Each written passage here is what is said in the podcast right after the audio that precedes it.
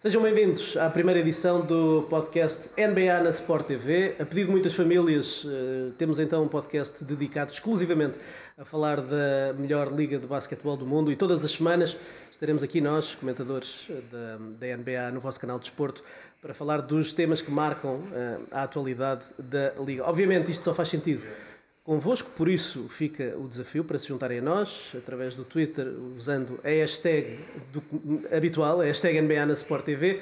Um, deixem perguntas durante a semana que nós uh, depois escolheremos para trazer para o podcast.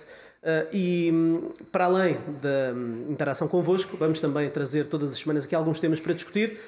E esta semana começamos com o Luís Avalanche. Eu não te vou passar a bola, Luís. Um, eu sei que tu és fraco a passar a bola. Sim, a bola cola nas minhas mãos uh, e por isso uh, vou pedir-te uh, para lançares o primeiro tema desta semana. Hoje queres falar de quê, Luís Avalanche?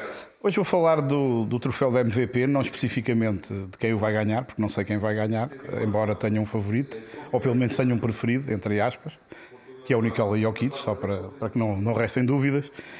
mas que acho interessante que pela primeira vez na história da competição vamos ter quatro temporadas seguidas em que o vencedor do, do, do, do prémio mais desejado, uh, depois do campeão, naturalmente, não vai ser para um norte-americano.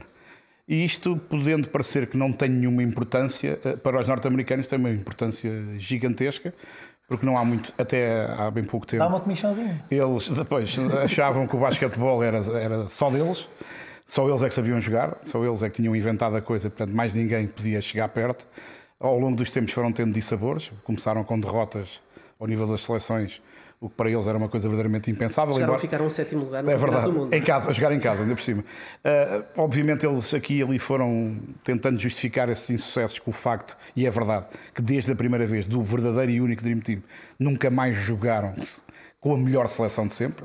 Faltaram sempre jogadores, nunca foram os melhores, andaram ali perto naturalmente, tirando uma exceção na Grécia mas foram quase sempre bons jogadores, mas não os melhores. Ah, mas agora tem um problema, é que de facto tivemos Giannis a ganhar duas vezes o, o troféu da MVP, a, a seguir tivemos Nikola Jokic e este ano já sabemos que se não for o Jokic é o Giannis ou o Embiid, portanto norte-americanos não temos. Ah, durante muito tempo eram sempre norte-americanos, até porque basicamente não jogava lá ninguém que não fosse norte-americano e, e houve a coincidência que o primeiro prémio a um não norte-americano, ao mesmo tempo era norte-americano, foi o Akim Olajuwon, que era nigeriano de nascença, mas que acabou por fazer a sua formação nos Estados Unidos e depois até ser internacional norte-americano. A seguir houve o Tim Duncan, que é das Ilhas Virgens, mas enfim, eh, eles contam como estrangeiro só porque é para dar um ar pitoresco à, à coisa, porque também foi internacional norte-americano. O terceiro não norte-americano era o Steve Nash, é canadiano, é ali um bocadinho, um bocadinho ao lado, embora também como os outros fez a universidade, jogou o campeonato universitário também nos Estados Unidos, e o Dirk Nowitzki foi o primeiro de facto que, o primeiro europeu, para começo de conversa, e o primeiro que não teve nenhuma experiência nos Estados Unidos até chegar uh, à NBA.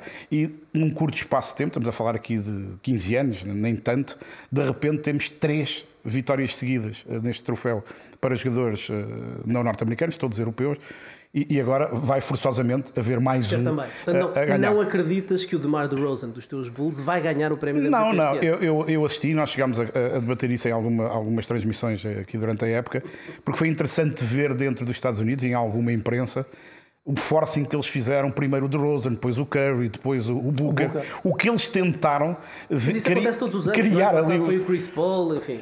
Eles tentaram criar, digamos ali, um cenário alternativo em que um norte-americano conseguisse, digamos, responder às exigências e estar no mínimo entre os finalistas. Eh, não conseguiram, não conseguiram e agora isto é assim, eh, eu acho que a questão que está aqui é, eu acho que eles vão tentar interromper isto na próxima época de qualquer maneira, não sei como. Uh, o problema é que uh, agora começa, fora dos Estados Unidos, a colocar-se uma outra questão que eu acho que é um bocadinho exagerada já agora, que é se os Estados Unidos afinal já não são os donos disto tudo. Uau, uau, uau. temos aqui, temos aqui uma, uma pergunta forte. Portanto, estamos a começar este podcast a dizeres Uh, dizes tu também? Compras essa teoria? Também? Não, eu não disse isso. Eu só, eu, eu só disse. Só lançar para cima eu, eu disse e reafirmo que fora dos Estados Unidos há muita gente que, pegando neste exemplo e noutros, e noutros nomeadamente os insucessos que as seleções norte-americanas vão tendo aqui e ali, e depois também a invasão de jogadores estrangeiros na NBA, que cada ano que passa são mais, e vão começando a dizer que se calhar já não é aquele domínio uh, que se pensava. Eu concordo com essa análise. Acho que os Estados Unidos já não são nem de perto nem de longe os donos disto tudo, não são os únicos que sabem jogar, não são os únicos que têm bons jogadores, embora tenham de facto uma base de recrutamento que nunca mais acaba e têm todo, digamos, um plano de, de crescimento dos jogadores, desde o liceu até chegarem a, aos campeonatos profissionais, que é único no mundo e que obviamente potencia muito a qualidade física e técnica uh, dos jogadores. Mas é de facto um tema olhar-se para a questão de, de repente, o, o melhor em cada época não é norte-americano, é estrangeiro. E isto para os norte-americanos é uma coisa que os deixa incómodos, que leva, por exemplo, a que aquilo que é uma ideia que muita gente tinha e que tem, de o All-Star, por exemplo, se calhar transformar-se nos Estados Unidos, resto do mundo, eu acho que mais do que nunca eles não vão querer. Primeiro, eles tinham sempre medo de perder.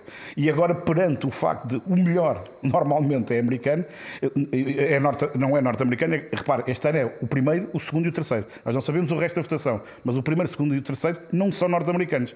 Uh, eu percebo que eles não querem fazer um All-Star dos Estados Unidos e resto do mundo. Sim, à partida nem, nem, nem é era capaz de ser eh, complicado, até por causa das cotas dos americanos, levar só 12 americanos aos Estados só Unidos ir 12, ia causar muita choradeira e já, já choram já muito. muita gente chora, não é? O Damian Lillard já nos habituou a chorar quando fica fora do, do All-Star. Que é, quase sempre, por exemplo, é quase sempre. Por exemplo, uh, Miguel, estamos a caminhar para o mundo dominar os Estados Unidos?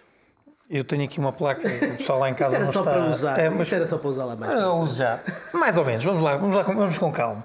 Concordo com esta ideia no genérico do Luís. Acho que. E atenção que o Dom Cites começou a jogar para aí em dezembro. Esse pode ser o quarto. Em janeiro. Esse pode ser o é quarto. mais um. Mas se tivesse começado a jogar em É outubro, outro, se calhar uh, teriam que abrir ali o lote e se calhar o Dom Cites. se Sunmeses começasse a jogar no, nos, no Sacramento Kings. Vem aí, vem. Foi, foi por isso que o Alvin Gentry disse: Não, já chega, já está confuso, Temos não vamos a- abrir essa porta, não é? Mas sim, Miguel, diz. Uh, mas é uma questão pertinente, de facto, e nós temos acompanhado ao longo destes anos esta invasão no bom sentido. Há aí umas invasões uh, no mau sentido da palavra, esta é boa, porque eu acho que essa dita invasão tem, tem trazido muita qualidade à NBA. Um, e nós estamos a falar aqui de três e eventualmente um quarto, que eu estou convencido que se tivesse tido um início da época com menos barriga e com mais motivação, Falar de provavelmente. James Harden? Não, esse é americano ainda. Ah, não, falaste em barriga E com mais ajuda, porque o Porzingis foi a, Pois, a também, meio pau sim, e, também, e, exatamente. e o Hardaway Jr. o depois também próprio saiu. disse não é? que isto ao início custa arrancar. É um bocadinho ao ralantinho, que Teve pouco, demorou. tempo, teve pouco tempo de férias. Uh, teve pouco tempo de férias também, uh, porque senão poderíamos estar a falar, provavelmente no lote 3 até podia ser outro, mas é um, uh, ainda Há um ao- quarto. Há um quarto elemento que vai estar nos próximos anos, nos próximos 7, 8, 10 Certamente anos, estará. na corrida, no lote. Uh, E de facto, os americanos têm um orgulho muito exacerbado e se calhar não estão a achar muita piada. Uh, Em relação a Embiid, faltou de uma coisa, mas ele é, conta como camaronês ou como francês? Conta como não norte-americano. Ah, Não, não, Decididamente. não norte-americanos. Porque o rapaz parece que quer se Parece juntar que ao é governo, não é? Eh, e não sei se aquilo do Siakam teve alguma coisa a ver, já o Siakam a saber de alguma coisa, mas queres fugir dos camarões? Ah, conversa é esta? exato, exato, a fratura. fratura. vestidos de camarões leva já uma lagosta. Mas, é, mas é de facto uma questão interessante. Hum, eu acho que a questão do All-Star é algo que tem que ser bem pensado, mas eu não sei se não vão se caminhar para lá, porque isso traria. Será, será difícil. Tu não acreditas? Não, acho Eles que é muito difícil. medo. É um passo muito grande. Difícil, é muito difícil. Até porque é verdade que nós conseguimos Mas arranjar vocês aqui... falavam nos 12, 12 americanos. Quantos jogadores estiveram no All-Star no, no norte-americanos? Mas, Já estamos muito mas aqui Mas são é assim, forçosamente 12. Estiveram, estiveram muitos, mas a questão é que obrigar que haja dois não americanos a ir ao All-Star, eh, jogadores de tarimba All-Star, se calhar não tens 12 não americanos, ou pelo menos é muito injusto para alguns Mas o Wiggins americanos. fez, fez no 5. Sim, é verdade. E- e. Ricardo, e foi Ricardo, absurdo. e- Mas, mas eu, por acaso, eu por acaso trago aqui uns nomes para Oh, percebermos oh, sim. se uma equipa não americana se conseguia Mas, bater. ó Ricardo, mas fechar a convocatória americana só a 12 é outra coisa que eles não querem. Pois. É que limitam mesmo, não podem Claro. ser mais. Claro, e eles também não querem Mas isso. podem manter aberta 15 que abriram agora com, com a Covid-19 ou a 13 e podem, e podem fazer uma Contornar aqui mais um a alargada. questão. Mas aí Mas também é aí o também problema para os norte-americanos. Mas é? mesmo assim, os não americanos, por exemplo, se tivermos um 5, Luka Doncic, Shea Gilgis Alexander, um, Yanis, Jokic e Embiid, obviamente isto teria que ser, um, não sei quem é que Ajeitado, isto, mas, sim. mas se calhar o Bickerstaff que jogou com muitos postos este ano, se calhar era capaz de conseguir fazer aquilo funcionar, mas depois tens Siakam, tens Gobert, tens Porzingis, Wiggins, Wiggins Sabonis, Valanciunas, os dois Bogdanovic, Rubio, consegues arranjar, mas Ah, por exemplo, Serão jogadores All-Star, a questão é essa. Rubio é um jogador All-Star? Puxado. Puxado. Os dois, próprios Bogdanovic, os dois, os dois, os dois, eu, dois jogadores assim, que eu percebi muito, mas é fechadinho. É, é encaixados neste, nesta equipa, com o Luca, teres um, um Bogdanovic ao lado para abrir o campo, teres aqueles postes faz sentido em termos de encaixe e a equipa provavelmente... Eles podem ganhar aos outros. Podem ganhar em termos de equipa. Mas Atenção que em termos de equipa... Em termos de nome, e perde-se um bocadinho a, a questão All-Star, não é? Do, do jogador All-Star. A ideia é os melhores jogadores da NBA. Numa época normal falta o Ben Simmons, não é? E o Ben Simmons também. E depois não sei o que é que fazem Ainda joga o Ben Simmons. O, o Irving não, não deve vir, pode estar naquela fase de não querer jogar, Sim, treinar. Vamos ter a oportunidade de falar do Kyrie. Do Kyrie. Também pode Olha, ser. Para, para, para acrescentar a este tema, e tu falaste dos, do, do, da corrida ao prémio da MVP, falaste nos últimos quatro anos, contando já com este, que é garantido que vai ser um não americano, são tudo jogadores não americanos, portanto este ano será um dos três uh, postos não americanos, o ano passado Jokic, nos dois anteriores Yanis, mas se formos olhar para os outros prémios individuais, em todos eles acontece algo muito idêntico. Por exemplo, o Defensive Player of the Year este ano foi Marcus Smart, é americano. Mas nos quatro anos anteriores, Gobert, Yanis, Gobert, Gobert. O Rookie of the Year, nos últimos três anos, Scotty Barnes, uh, Lamelo e Já. Mas nos dois anteriores, Luca Doncic e Ben Simmons. Scotty Barnes, que não é norte-americano. Sim, é canadiano também. Uh, Luca, Luca é Doncic. É, é, sim, mas não é americano. Luca Doncic é e Ben Simmons. É norte-americano. Na Six Man of the Year, Tyler Hero este ano. Ano passado, Jordan Clarkson, filipino. Uh, e o Most Improved. Também temos aqui o Siakam, que há quatro anos também foi. Uh, fazendo as contas, nos últimos cinco anos olhando para os cinco prémios é meio meio, é meio meio. são 13 não americanos e 12 americanos. Ricardo, isso só não fica mais inclinado porque não há treinadores estrangeiros, ou pelo menos uh, a assumir o cargo principal. Senão, provavelmente também já teríamos um prémio A aí. experiência do Kokoskov não correu por aí além. Também não acho que contribuíram para que não corresse bem. Muito bem, fica mais ou menos uh, aqui bem patente que uh, o mundo está a começar a preocupar pelo menos os americanos.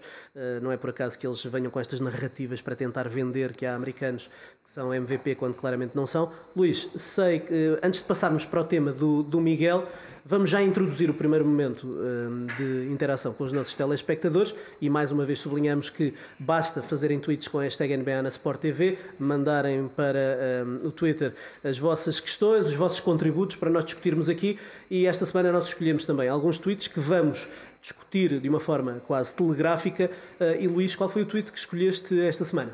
Eu andei a fazer uma busca e tentar aqui uma seleção, eh, porque não é fácil, entretanto, encontrar um que pelo menos possa aqui suscitar Mas alguma agora conversa. agora que o pessoal lá em casa dificulta a nossa Pois torna, torna isso ainda mais difícil. E que inunda esta é. E, e acabei por, por escolher este do, do, do, Pedro Alves, eh, em que basicamente a pergunta dele é muito simples. Se concordamos que estes são os melhores playoffs dos últimos anos a nível de equilíbrio. Uh, parece uma pergunta interessante. Eu... Antes, de, antes de, de, das respostas, vamos, vamos, votar. Vamos votar. Para quem vamos está a ouvir uh, nas plataformas áudio, nós estamos munidos com umas, umas tabuletas, uh, umas placas. Do trânsito. Com, com um verde e vermelho, portanto, uma espécie de sim e não, e vamos levantar as placas. Portanto, se concordamos se estes são ou não os melhores playoffs dos últimos anos a nível de equilíbrio. Vamos levantar as placas? Estou, estou indeciso e vou. vou... Isto está então, engraçado, porque eu tenho caso, uma, uma, opção, o Minhava outra. Tu dizes que não. E tu estiveste a dançar. O Minhava disse Mas sim, eu também dançaria um bocadinho. Mas, mas, mas, mas, vamos justificar. Luís. Aqui gostei do verde. É, é, Porquê é que não são para ti os mais equilibrados? Porquê é que não são? É, é, óbvio que quando esta resposta pode ser medida de várias formas, porque não há aqui o, o que é que é o equilíbrio. São séries eh, mais prolongadas, são resultados mais equilibrados, são jogos de mais qualidade, o que é, isso é, é difícil logo encontrarmos aqui uma resposta. Eu, pessoalmente, acho que uh, o facto de não termos tido nenhuma série a sete jogos na primeira ronda uh, acho que mostra logo que a coisa não foi assim tão equilibrada. Mas, normalmente a primeira ronda são, são mais desequilibrados. Os, mas, mas há sempre, os... nos últimos anos, há sempre pelo menos uma série a 4-3. Desta vez não houve. E curiosamente, que isto é, é, é paradoxal, eu, eu tenho noção disso, eu acho que uma das séries mais equilibrada, se não a mais equilibrada, acabou 4-0. Ou seja, teve menos jogos, foi a única que acabou 4-0, mas os jogos foram muito rasgados, ao ponto do primeiro, quem ganhou, ganhou no último instante. Portanto, podia perfeitamente ter perdido. E eu acho que quando falamos de equilíbrio, temos que, mais do que se calhar olhar ao 4-0 ou ao 4-3, que obviamente também ajudam, um 4-3 terá que forçosamente ter mais equilíbrio que um 4-0, pelo menos porque uh, as duas equipas ganharam três jogos cada uma e, a quem ganha uh, acaba por vencer o quarto, mas uh, é preciso ver se os jogos estão equilibrados ou não. Nós podemos ter uma série 1-1, mas a equipa ganhou o primeiro jogo, ganhou por 20 e ganhou o segundo ganhou por 20 outra vez. Ou seja, a série está equilibrada, o equilíbrio nos jogos, basicamente, ou pelo menos potencialmente, não existiu. E nesse aspecto, eu acho que até ao momento, isto pode mudar naturalmente, espero que mude, eu acho que não temos, não temos tido ainda um playoff particularmente equilibrado. Faltam jogos mais rasgados até ao fim, faltam mais prolongamentos, faltam mais séries de, a 6, 7 jogos e falta-me já agora, e não o interpretem mal, falta mais, uh, como é que eu ia dizer isso sem parecer mal, não é emoção, falta mais calor ali em algumas disputas. Não é que não tínhamos não tido, sei se concordo mas com faz falta ali mais qualquer coisa. Mas também é bom nós não concordarmos. Já posso Eh, mostrar? Miguel, Miguel. Até porque é um, é hábito não é concordar. Sim, sim, sim. Não, aliás, nós começámos a falar do, do domínio dos não americanos, ou, ou do, do- de caminharmos nesse sentido. Eu achei que foi um péssimo início para, para este podcast, porque concordámos todos. E Já- não faz sentido já alteramos estarmos aqui. isto. Se, se, se é para concordar, não contem comigo. Pois, Eu a seguir discordo. Não, não contem comigo. Não sei qual é o tema, mas discordo. Miguel, nós também já nos vamos conhecendo e, se- e- e conhecemos um bocadinho o que é que cada um pensa. Ahm, o que é que eu estou a gostar nestes playoffs e daí ter dito que acho que, não sei se são os mais equilibrados. Para mim tem tido equilíbrio e tem tido os momentos que definem playoffs. Temos um lançamento do Embiid ah, em cima da buzina, Em um cima da buzina. Um do A Tatum também no primeiro jogo com Tatum. Nets.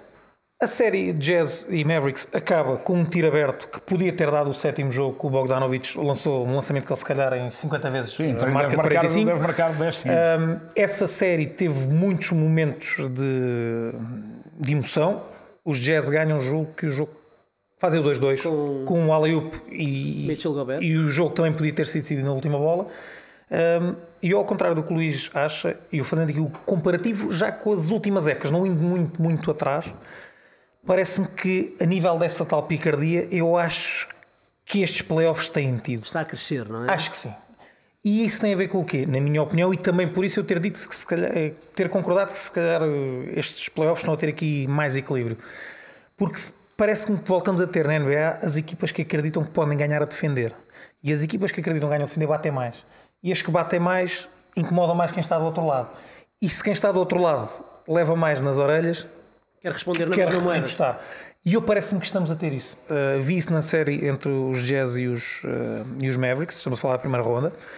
Os Nets com os Celtics também num estilo diferente, mas com os Nets com as armas deles a quererem responder ali à- ao pessoal de Boston a defender muito a sério. E parece-me que aí não há grandes dúvidas. Os Bucks frente aos teus Bulls defenderam muito e também criaram muitas dificuldades, mas mesmo numa Quem? série... Os Bugs. Não, os Bucks são os Bulls. Ah, ok, foi os Bugs. ok. Não, agora assustei-me. que- Os Bulls fizeram... eh, Pronto, fizeram. Fizeram? Ganharam o jogo. Fizeram. Um, e por isso eu tenho gostado destes playoffs, tenho gostado do equilíbrio, tenho gostado, tenho sentido quase em cada jogo. E temos outro exemplo, e é algo que não aconteceu muitas vezes na história, esteve quase a acontecer o 3-3 para Toronto. Equipas como os Nets, como os Raptors, e eu tinha na imagem muitos anos em que 2-0, 3-0, ui, Está fechado? fechou. Ah, não. Os Raptors foi até à última. Continuam. Uh, No último jogo não conseguiram mais por, Acabou, por exaustão acabou completa. Muitas lesões também. Mas gostei muito disso. Eu adorei a série entre os Raptors e os Sixers porque vi uma equipa que estava encostada à parede e que foi sempre até ao fim e também até acabou infelizmente com uma lesão grave do do Joel Embiid, mas com uma intensidade muito alta. Eu, eu não sei se são os mais eh, equilibrados dos, dos últimos anos. Porquê é que eu eh, optei por dizer que sim, que são dos mais equilibrados? Disseste que sim, que não. Sim, eu estive, ali um- eu estive na dúvida. Fez ali um número. Porque, na verdade, é, é difícil encontrar um critério, Claro. como tu sublinhaste, Objetivo. Para dizer se são ou não mais equilibrados. Não podemos ir apenas Ou ao melhor, número de jogos. Ricardo, há vários critérios Há vários que podem ser critérios podem utilizados. ser não é? Eu, para eh, responder a esta pergunta, o critério que eu utilizo é. hum, nestas, nas séries todas que vimos até agora, há um claro favorito? Eu acho que não. Eu acho que na maior parte das, na maior parte das séries não há um claro favorito. Quer dizer, eh, Toronto podia ter enganado os Philadelphia 76ers. Os Nets podiam ter ganho aos Celtics. Os jogos foram todos decididos por 7 ou menos pontos. Hum, ah, quer dizer, os Pelicans roubaram jogos ao- aos Phoenix Suns. Os Utah Jazz podiam ter ganho aos, aos, aos Dallas Mavericks. E olhando para as previsões do início da época, em que as casas de apostas e a maior parte dos analistas dizia que a final mais provável era Brooklyn Nets e Los Angeles Lakers, que não estão, eh, os Nets saíram na primeira ronda varridos e os Lakers. desculpa lá. Eu disse que não íamos falar dos Lakers. Não vamos falar- Há não muito, vamos já falar- há Lakers aqui suficiente. Há Lakers já a mais aqui. Mas os Lakers não foram ao Há Lakers, há Lakers a Não mais se aqui. fala, é um tema Não foram ao não, não conheço essa Mas, mas o facto deles não estarem, de, de, de terem sido algumas das grandes figuras da liga, não estarem nesta fase, como LeBron, Kevin lado bom saiu, também. Tem uma, uma coisa que é, agora são oito equipas que estão na liga. Destas oito, vocês conseguem dizer eh, que alguma delas não tem hipótese de ser campeã? Ou conseguem dizer que uma está claramente acima de todas as outras? Eh, Os, os Suns podem ser campeões, mas os, os, os Mavs talvez tenham dificuldades, mas, mas, eh, pode acontecer. Eu diria que dessas quatro equipas, talvez os Mavs sejam aquela Entre- que. E Memphis. Memphis também não vai ser. Tu vais para este, tu vais para este, É, está completamente E aberto. consegues dizer que há uma equipa que é que. Quer dizer, eh, ao primeiro jogo, Milwaukee ganha a Boston, bem, Milwaukee vai tranquilamente passar esta série. A seguir, Boston dá um, dá um corretivo, smart. dá um corretivo, é para se calhar Boston vai virar isto. Miami e Filadélfia, agora voltou em Embiid, será, se eles ganham um, um ou dois jogos em casa, eh, somos capazes Abrem de a dizer como é. Eu acho que o equilíbrio é neste sentido. Não há claramente um favorito ao título. Isto não- pode ser um equilíbrio nivelado por baixo. É, é uma discussão que podemos ter, mas que são equilibrados, parece-me que são. Mas atenção que eu não disse que não eram equilibrados. Eu não eu não acho que sejam os mais equilibrados. dos Muito bem, vamos seguir em frente e vamos passar a bola. Luís, vais passar a bola. Obviamente é uma bola. Não a eh, tenho. Sim, não. não Ah, está a versão bola com a bola, está invisível. A versão a bola bola. invisível. Vais vou, vou, expressar vou usar uma expressão do Barreiro. O babujo sou eu hoje, não é? Eh, Ah, mas Tem que entrar sempre para barreira. Não se fala dos Lakers, mas pode-se falar do Barreiro. Parece Miguel Minhava, senhor triplo-duplo da margem sul. Só, da- Só no Barreiro, Só no só no Barreiro. Barreiro. Só no Barreiro. É Triplo duplo faz-me logo lembrar outro jogador dos Lakers. Epá, gostamos- não saímos disto. Isto são O LeBron, referências o todas LeBron. pensadas para tu sofreres durante, durante, é o estes, é? durante estes minutos. Já foi. Minhava, o que é que queres trazer hoje para, para a discussão? Quero trazer. Tive aqui algum pensamento sobre este tema. Os Knicks. Porque acho que os Knicks.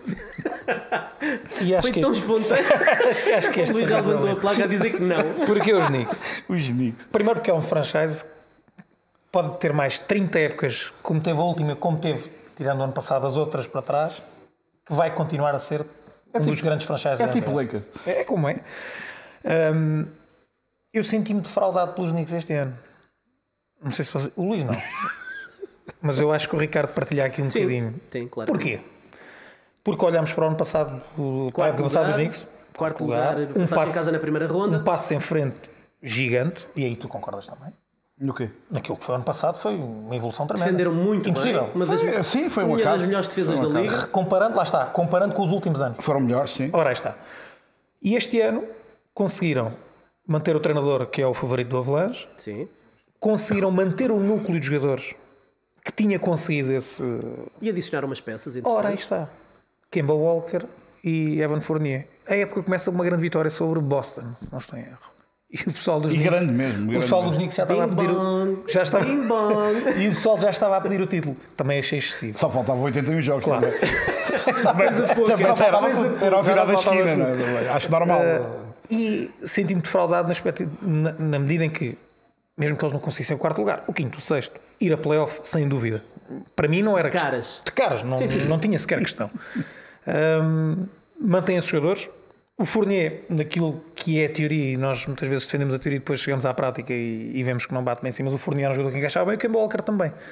Na teoria, no plano teórico, acho que até as contratações que eles fizeram, podíamos ter dito, ah, não cabe ali. Não, eu, da leitura que fiz, faz sentido. Uh, o Derrick Rose falha muitos jogos, como acabou por falhar este ano, e é uma das explicações para as coisas não terem corrido bem.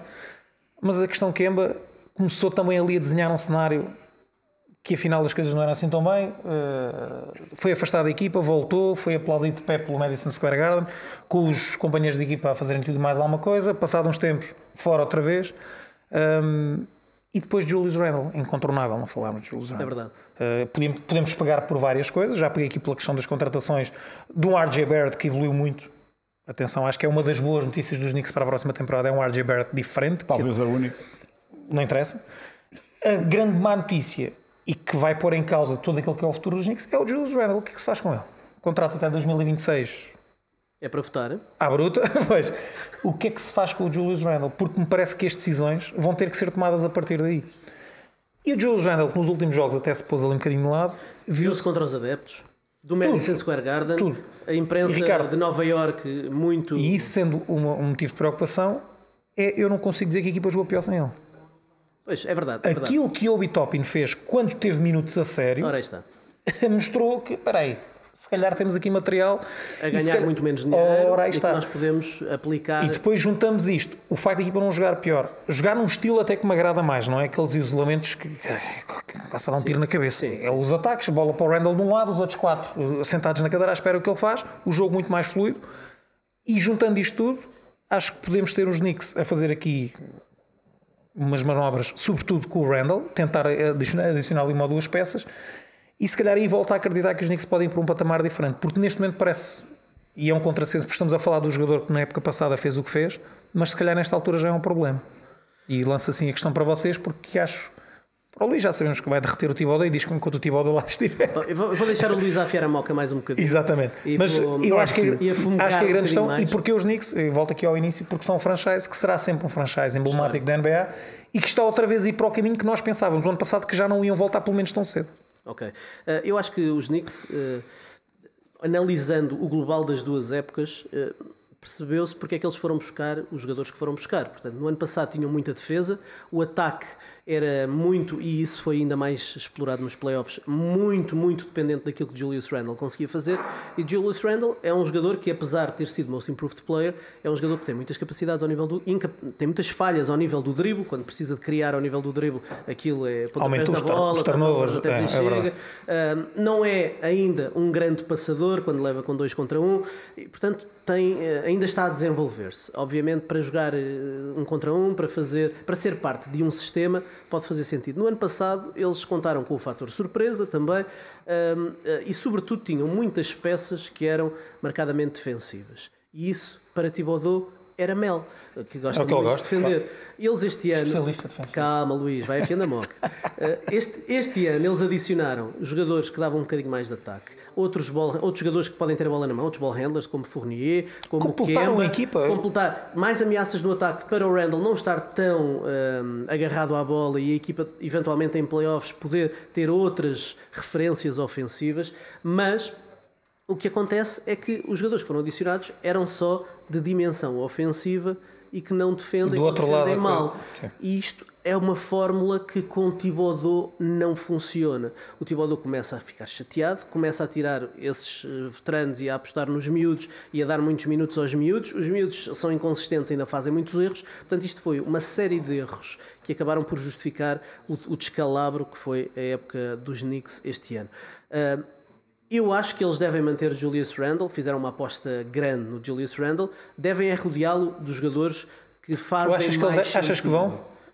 Achas que devem, mas achas que vão? Acho que vão, porque os, contra- os jogadores que eles trouxeram são sobretudo jogadores que eram com contrato de um ano. Eles queriam manter a flexibilidade também para poderem atacar este ano a free agency e na próxima temporada, e portanto faz sentido que eles tenham feito aqui um- um- uma experiência com estes jogadores, perceber qu- quais deles poderiam funcionar com eh, Julius Randle e eh, daqui para a frente começar a montar eh, a equipa para o futuro a longo prazo.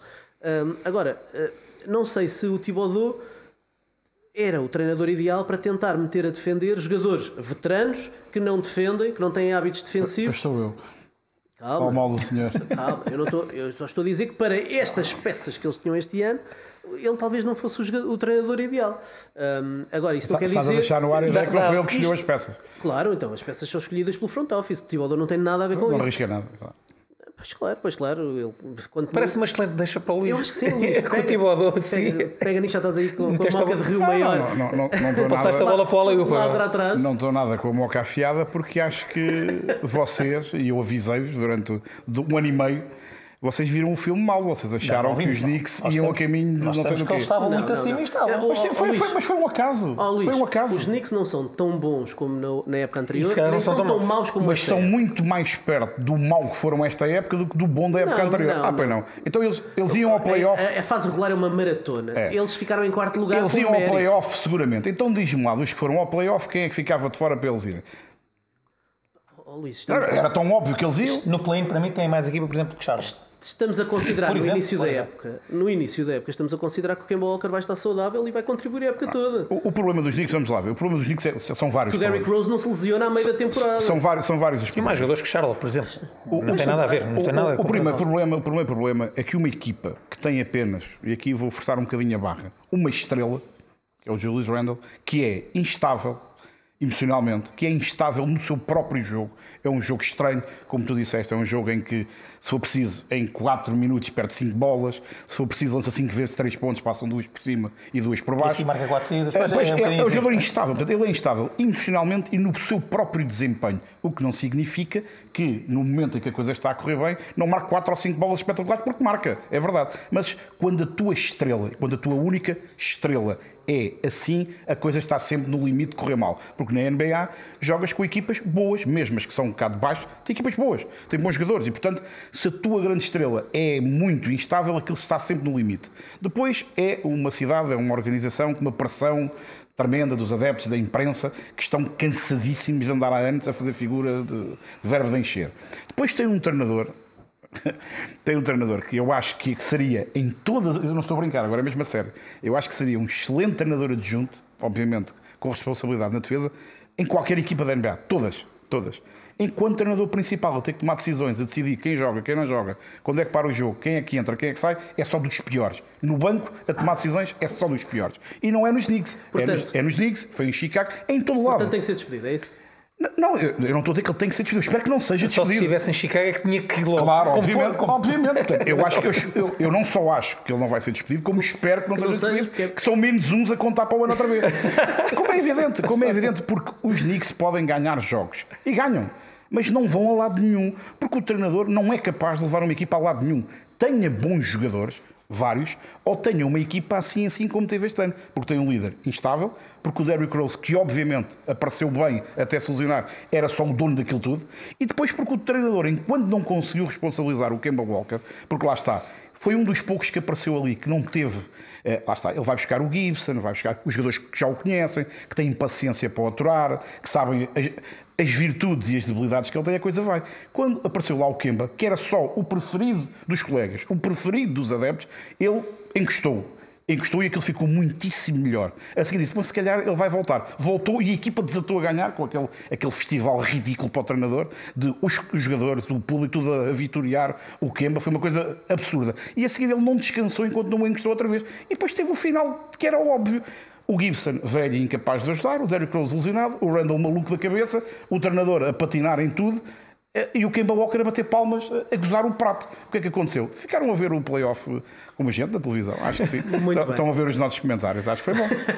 Para além dos comentários, há quem eh, depois interaja connosco através do Twitter, eh, com a hashtag NBA na Sport TV. É um desafio que lançamos mais uma vez eh, para quem nos ouve, eh, para hum, trazermos aqui também para este podcast o vosso contributo. E o Miguel, esta semana, escolheu também um tweet de um nosso telespectador. Sim. Para, e volto a sublinhar, sermos telegráficos, meus senhores. Vamos a isso, vamos a isso.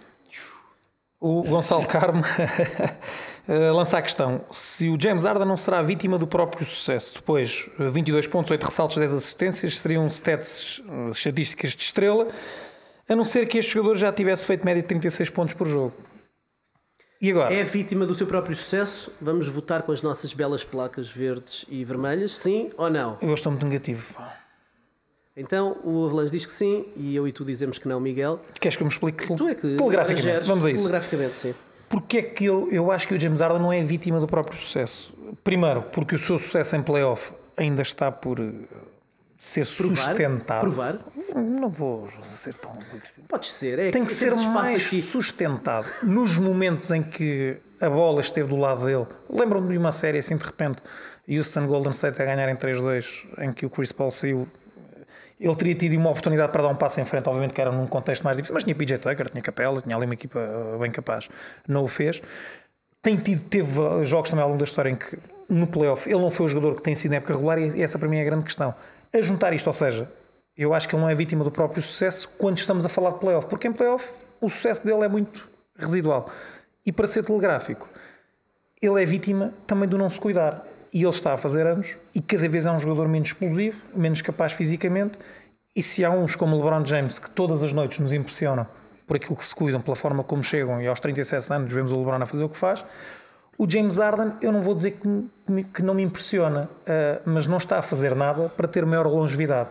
E aí ele não é vítima do próprio sucesso, é vítima de alguma até falta de profissionalismo. Pois, olha, tu foste pegar exatamente no ponto que eu queria trazer para aqui, por isso é que eu votei não, não é vítima do seu sucesso. É verdade que, se calhar, muita gente esperava que ele tivesse melhores números, porque já vimos um James Harden uh, estratosférico claro, em algumas pontos, claro. das fases da sua carreira. E fases regulares também. Para mim, o James Harden é vítima daquilo que é a aparente falta de entendimento que o seu corpo é a sua ferramenta de trabalho.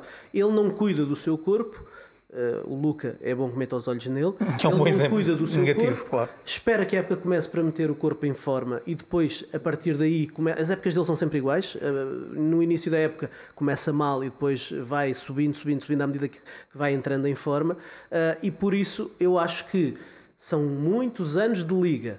São, são, o corpo começa já a, a cair e, do ponto de vista físico, ele já está no ocaso da sua carreira.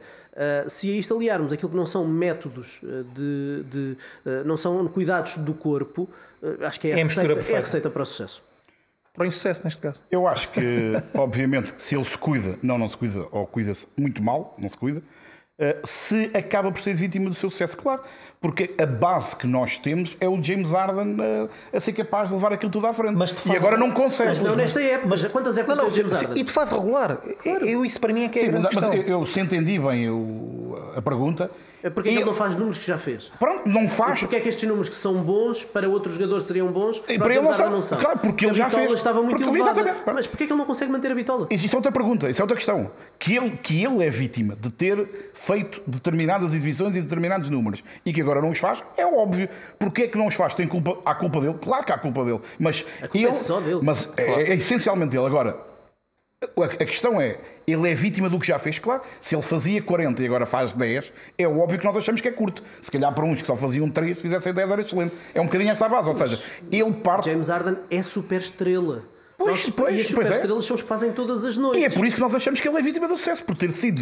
Achas tu? Eu não acho. Eu, eu, acho que é, quer dizer, ele já foi, ele já foi MVP, quer dizer... Ele, Dois contra um, como fazem o Doncic no bloqueio direto. Muito bem. Trap, okay. trap.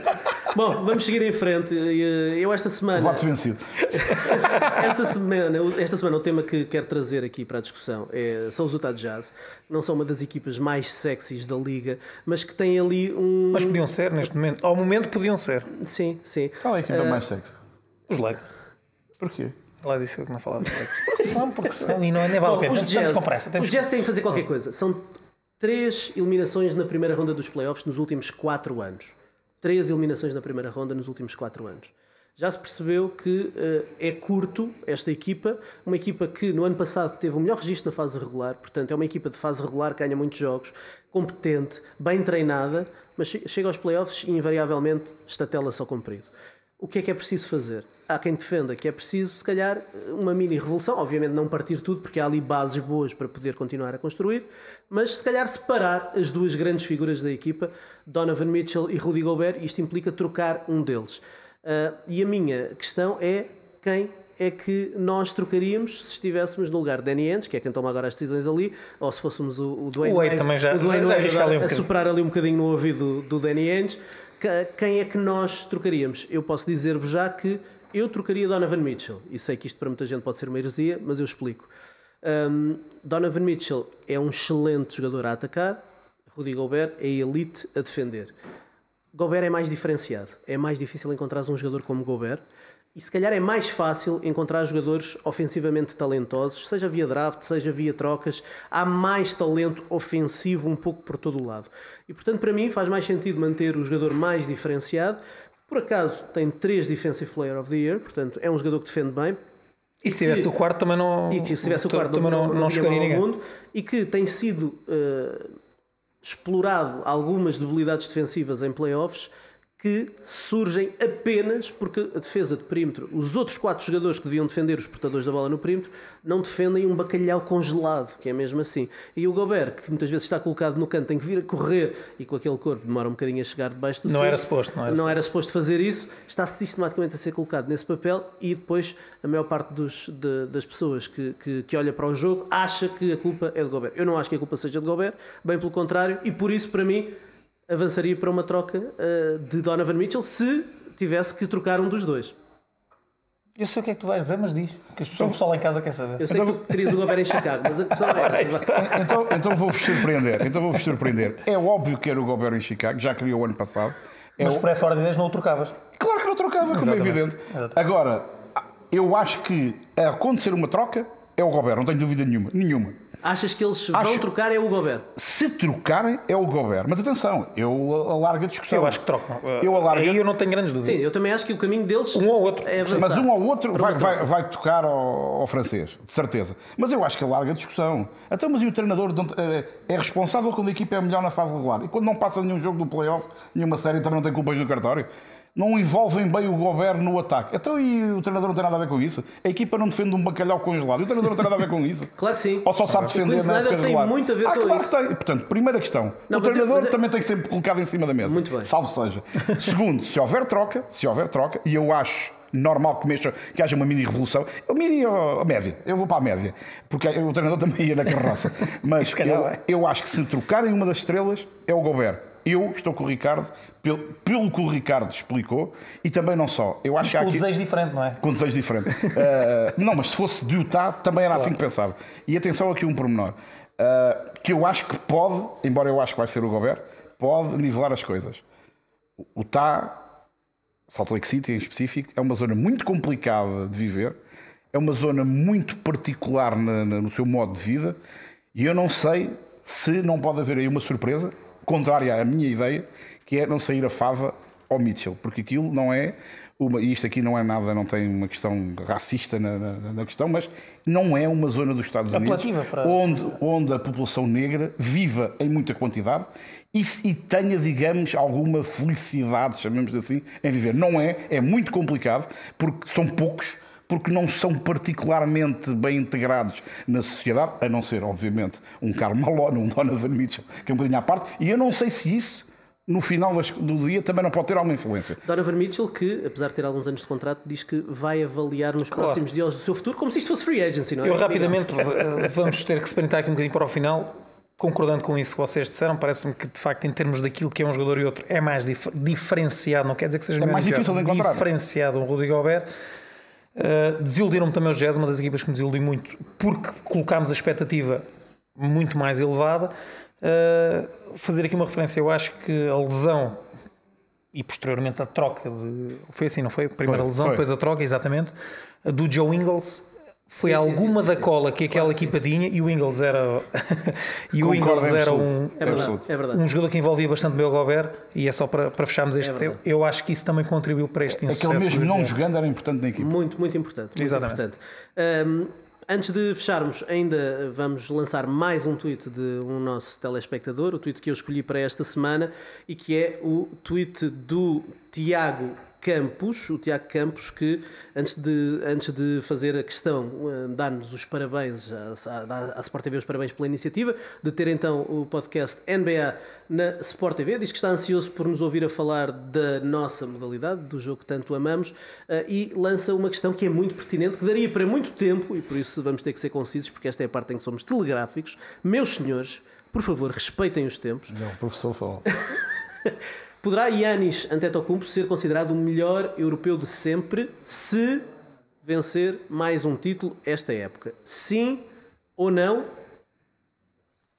Muito bem, mais uma vez, há, uh, não há consenso. Eu então assim, e o Minhava assim, achamos que vamos não. Ter, vamos ter que fazer isto assim, não dá. acha que sim. Avalanche, vou-te deixar para o fim, para tu sempre para o fim, ficares tá a pensar na tua resposta. Eu rapidamente. Uh, os títulos são de facto importantes e ter um jogador como Yanis a carregar a equipa ganha aqui um significado diferente. Acho que a longevidade de Dirk e tudo aquilo que ele fez na Liga e, e, o ter entrado na Liga quando entrou, eh, que ainda os europeus tinham aqui pouco espaço, acho que esperamos mais um bocadinho. O Yanis a manter este registro acho que esta distinção lhe vai caber mais cedo, mais cedo ou mais tarde, acho que ainda é cedo.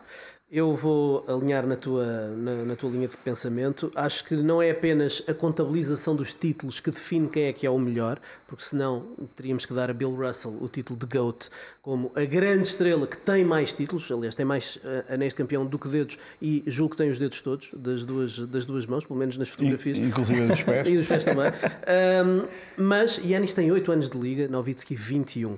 Há algumas coisas em que há aqui um paralelismo. Ambos foram uma vez campeão, ambos foram uma vez MVP de finais. É verdade que Yanis tem dois MVPs de fase regular, Novitsky tem apenas um, mas. Uh, e, depois Giannis tem algumas coisas que Novitsky nunca teve, foi quatro vezes uh, All Defensive Teams uh, e foi uma vez Defensive Player of the Year, para além de Most Improved Player. Novitsky não tem nada disso, mas Novitsky tem coisas que Giannis não tem, nem vai ter nos próximos, nas próximas duas semanas, mesmo que ganhe o título de campeão. Novitsky tem 14 eleições para o All-Star, 12 vezes All-NBA, o Yanis vai ultrapassar isto, não há sombra dúvida. A questão é essa, mantendo vai o ritmo, claro. Mas Novitsky é o sexto melhor marcador da história da NBA. Acho que temos que ter um bocadinho mais de respeito pelas lendas do nosso jogo. O Novitsky conquistou muito nos seus 21 anos enquanto jogador da NBA e não é por ter o Yanis mais um título do que o Novitsky e até pode ter mais um MVP de finais que eh, o Yanis de repente é o melhor europeu de sempre. O Luís vai contrapor, não é? Eu vou contrapor porque eu não, eu não vou contrapor o que vocês disseram, eu subscrevo tudo. A questão, a pergunta era: pode? Pode, é óbvio que pode. Há, há, há quem considere que sim, eu acho que pode. Porquê? Até por, Porquê? Porque, essencialmente, concordando com tudo o que vocês disseram, o, qual é a lógica da competição da NBA? É ganhar o último jogo da época. E efetivamente, se o Giannis, se os Milwaukee Bucks este ano ganharem o último jogo da época, ele vai com menos de metade das épocas do outro ter o dobro dos campeonatos. Okay, Luís, e é assim, Luís, e esse, vou, vou contrapor tudo, isso. Tudo o resto. Quem é para ti o melhor jogador da história? É o Bill Russell ou o Michael Jordan? Não há... Quem é? Mas, mas Quem é? Isto é uma resposta de sim mas não, a questão é não é essa. Mas não é essa. É o Russell ou Jordan? Isso não tem, não tem dúvida então, nenhuma. Então, mas, mas, então, não, dois critérios diferentes para, para avaliar eu, a mesma coisa? Mas, mas tu ouviste-me dizer que é só o que ganha? Foi, foi isso que eu disse? Tu estás a dizer andamos aqui para quê? Não, para o essencial é isso. Sim. O essencial. Então, não, não é, é a única coisa. Mas, mas não medimos as carreiras dos jogadores apenas pelos títulos, não, certo? eu comecei por dizer, eu nem disse que sim. Eu disse, a pergunta é, pode? Pode. Pode ser considerado. Pode. Porquê? Pode ser Eu não disse que eu considerava, eu disse que pode ser considerado. Eu concordo. Não, não eu disse que pode. Sim. Não, porque pode, pode. Eu não disse que eu, que eu concordava, eu disse que pode. ou não? De, deixem aberta como, tu, como, é que tu, como é que tu fizeste ainda há bocado, dança aqui. Por, porque acho que pode. Eu acho que é um critério, é um critério para alguém, não é forçosamente o meu, é um critério dizer assim, mas ele, em menos de metade das épocas do Novitsky, e estamos a pôr a conversa no Novitsky, não sei porque é que não vamos do Gasol, por exemplo. Por exemplo. O Gasol vem atrás. Por exemplo, por exemplo. Mas é assim, pode, pode, pode. Concordas? Não sei. Muito bem. Acho estranho. Luís, deixem já... aberto, mas Deixe. nós não vamos deixar isto em aberto. Temos que fechar, porque já temos eh, a nossa produtora aqui a fazer-nos sinais, a fazer o pino para nós fecharmos. É a jogada, está a dizer a jogada. E por isso temos que, temos que fechar esta primeira edição do podcast NBA na Sport TV. Obrigado por uh, ouvirem, sigam o podcast, assinem o podcast, deixem estrelas, deixem críticas nas várias plataformas de áudio, uh, passem aos vossos amigos e uh, para, continuem a acompanhar as noites loucas de NBA na Sport TV. E mais uma vez fica uh, o desafio para nos deixarem ao longo da semana as vossas perguntas, os vossos temas. Já perceberam que isto aqui, a nossa ideia é sempre deixar o Luís Avelanza fumegar pelas orelhas, portanto, uh, façam favor de nos lançar temas durante a semana para depois eu e o Miguel andarmos aqui a chatear a cabeça ao Avelãs. Fiquem bem, até breve.